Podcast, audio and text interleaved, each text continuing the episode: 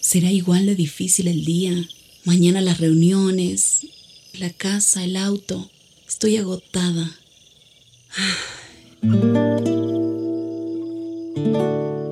No importa cuántas cosas me hayan angustiado hoy. Me acercaré a Él porque Él tiene descanso para mi alma y mi mente. Cuando mi corazón está tranquilo, puedo escuchar su voz en quietud y confianza. Mi fortaleza está en descansar en Dios. Ven a descansar.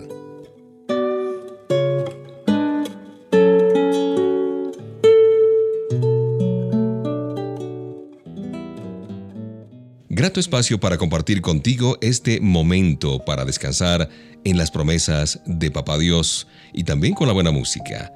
Hay una porción de la Biblia que está en Isaías 26.3, dice, Tú guardarás en completa paz a aquel cuyo pensamiento en ti persevera, porque en ti ha confiado.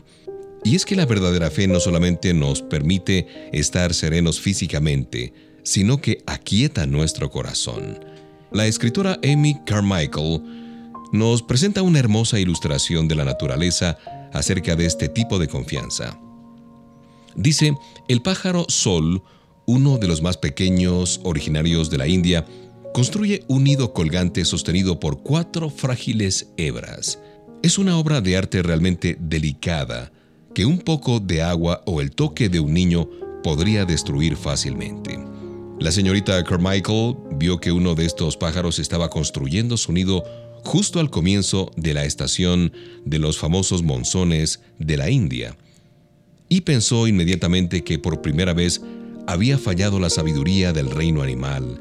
¿Cómo podría sostener una estructura tan delicada en esta estación de vientos y lluvias torrenciales? Bueno, llegó el monzón y desde su ventana miraba el nido que se balanceaba en su rama movido por el viento. Entonces notó que el nido había sido puesto de tal manera que las hojas estaban más arriba y formaban pequeños canales que impedían que el agua cayera sobre ese nido. Y cada vez que una gota caía sobre su pico largo y curvado, lo succionaba como si fuera néctar. Las tormentas se desataron en toda su furia, pero el pájaro sol seguía allí sin temor, tranquilo, incubando sus huevecitos. Y esto nos permite contemplar lo hermoso que es Papá Dios en medio de la tormenta más recia. Tenemos un reposo en nuestra mente, en nuestra alma, que es mucho más allá que la que tiene el pájaro sol.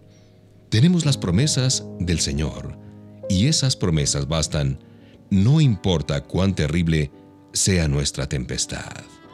Disfruta conmigo de esta melodía.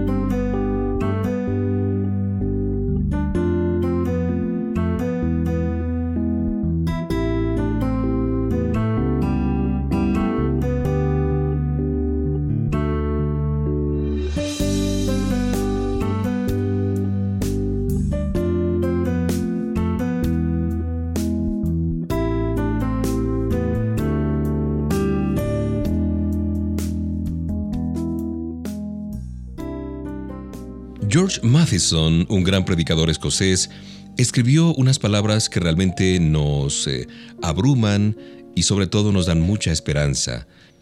Él escribió lo siguiente, hay momentos cuando las cosas me parecen muy oscuras, tan oscuras que aún tengo que esperar la esperanza. Una promesa que demora en cumplirse trae consigo dolor, pero esperar la esperanza, no tener la menor vislumbre de esperanza sin desesperar, no tener sino noche oscura delante de la ventana, pero mantenerla abierta para ver las posibles estrellas, tener un vacío en el alma, pero reservarlo para que no lo llene ninguna presencia indigna, es la más grande paciencia del mundo. Es Job en medio de la tormenta. Es Abraham caminando hacia el monte Moriah. Es Moisés en el desierto de Madián. Es el Hijo del Hombre en el jardín de Getsemaní. Se necesita verdadera fe para ver el arco iris en medio de la lluvia, pero se necesita una nube con agua para que se forme el arco iris. George Matheson aprendió a tener confianza infantil en Dios y su testimonio ha bendecido a millones de personas de su generación y de esta generación. Estamos atribulados en todo, mas no angustiados, en apuros, mas no desesperados, perseguidos, mas no desamparados, derribados, pero no destruidos, dice 2 a los Corintios 4:8.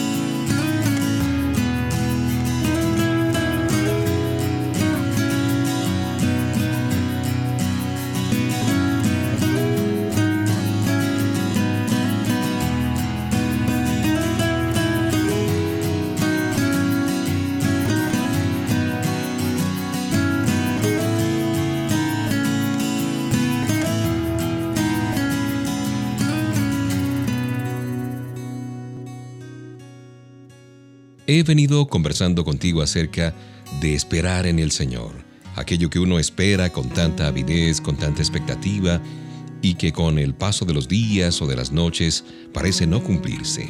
Pero el que ama la palabra de Dios, el que descansa en lo que ella dice, el que se aprende un texto para meditar de día y de noche, todo lo que hace prospera. Esta es la historia de Juan Wanamaker, quien compró una Biblia cuando tenía 11 años, un niño, un jovencito. Años más tarde dijo acerca de esta compra, desde luego he hecho grandes compras de propiedades con inversiones de millones de dólares, pero la compra más grande que hice cuando tenía 11 años de edad y era un niño del campo, en una humilde escuela dominical compré una pequeña Biblia de cuero roja por 2 dólares con 75 centavos. La pagué por cuotas pequeñas. Al mirar atrás mi vida me doy cuenta de que aquella Biblia puso el cimiento sobre el cual se edificó mi vida, y es lo que ha hecho posible todo lo que vale la pena en mi vida. Ahora reconozco que fue la inversión más grande y la compra más duradera que he hecho en mi vida. Ayer en la tarde pasé frente a la puerta del herrero y oí el repicar del yunque, cual campana vespertina. Miré y vi sobre el suelo martillos viejos gastados por los años de trabajo incesante. ¿Cuántos yunques ha necesitado para gastar todos esos martillos? le pregunté al herrero. Solamente uno fue su respuesta. Y luego, guiñándome un ojo, dijo, el yunque gasta los martillos.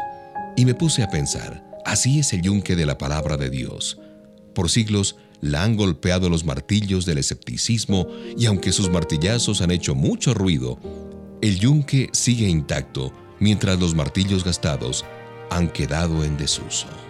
Mientras disfrutamos de la siguiente melodía, tú puedes meditar en el Salmo 1.2 que dice, En la ley de Jehová está su delicia, y en su ley medita de día y de noche.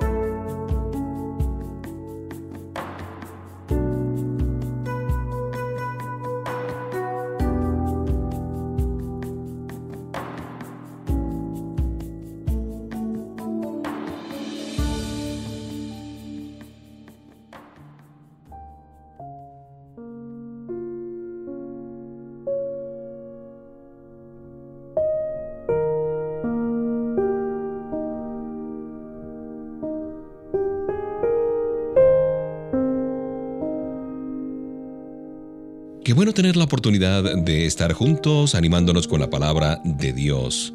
El que nuestro Padre Celestial esté de nuestra parte no significa que no nos alcanzarán las tormentas de la vida, sino que Él estará con nosotros durante ese tiempo.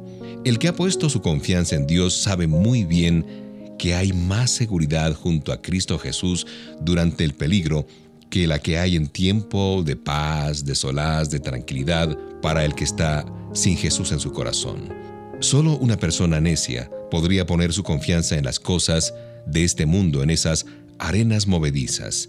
La única confianza que no defrauda es la que se pone en la roca inamovible de los siglos, en Cristo Jesús. Los discípulos de Jesús deben perder la confianza en sí mismos antes de poder continuar hacia el final de su jornada.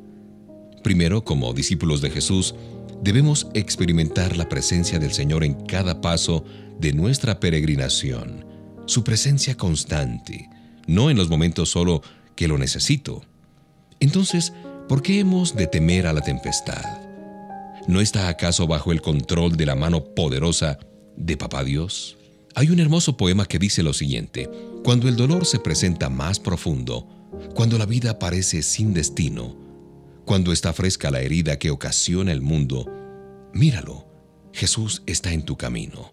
Cuando dispersos y rotos ves tus planes y proyectos más queridos, cuando parece que todo sale al revés, míralo, Jesús está en tu camino cuando desalentado has dejado de orar porque tu oración parece no llegar hasta su celestial destino. Míralo, Jesús está en tu camino.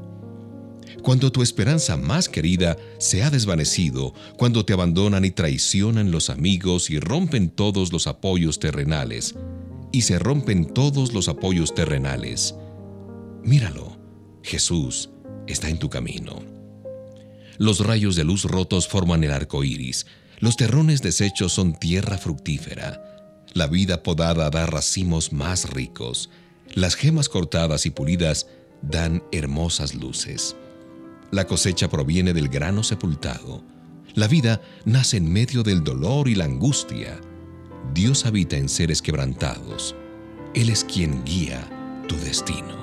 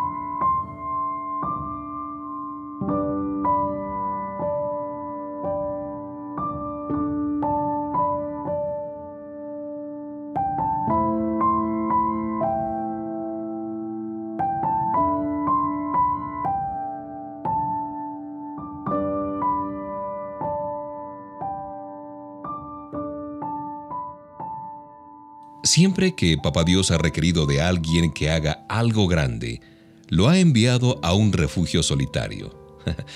lo ha llamado para que vaya solo. Cuán solitarios andaban los profetas de Israel. Juan el Bautista estaba solo en medio de la multitud. Pablo tuvo que decir, todos me han desamparado. ¿Y quién ha estado más solo que nuestro Señor Jesucristo? Bueno, las victorias de Dios no las ganan las multitudes. El hombre que se atreve a ir donde otros retroceden se encontrarán solos, pero verán la gloria de Dios, decía Gordon Watt. Realmente hay un misterio en el corazón humano. Aunque estemos rodeados por un ejército de personas que nos aman, que nos quieren y cuyo amor correspondemos, pues hay momentos en que cada uno de nosotros tiene la sensación de, de absoluta soledad. Yo sé que a ti te ha pasado como a mí. El amigo más apreciado es ajeno a nuestro gozo y de pronto no puede comprender nuestra amargura. Nadie puede entender realmente lo que pasa con nuestros sentimientos. Es el clamor que eleva cada uno en su tiempo cuando va solitario. No importa cuál sea mi situación o la tuya, cada quien vive su momento con el Señor. ¿Y sabes cuál es la razón? Es porque el Señor desea nuestro amor, desea ocupar el primer lugar en cada uno de nuestros corazones. Por eso guarda para sí esa llave secreta para abrir todos los rincones y bendecir con perfecta compasión y esa paz que sobrepasa todo entendimiento al corazón solitario que acude a Él con un corazón contrito y humillado.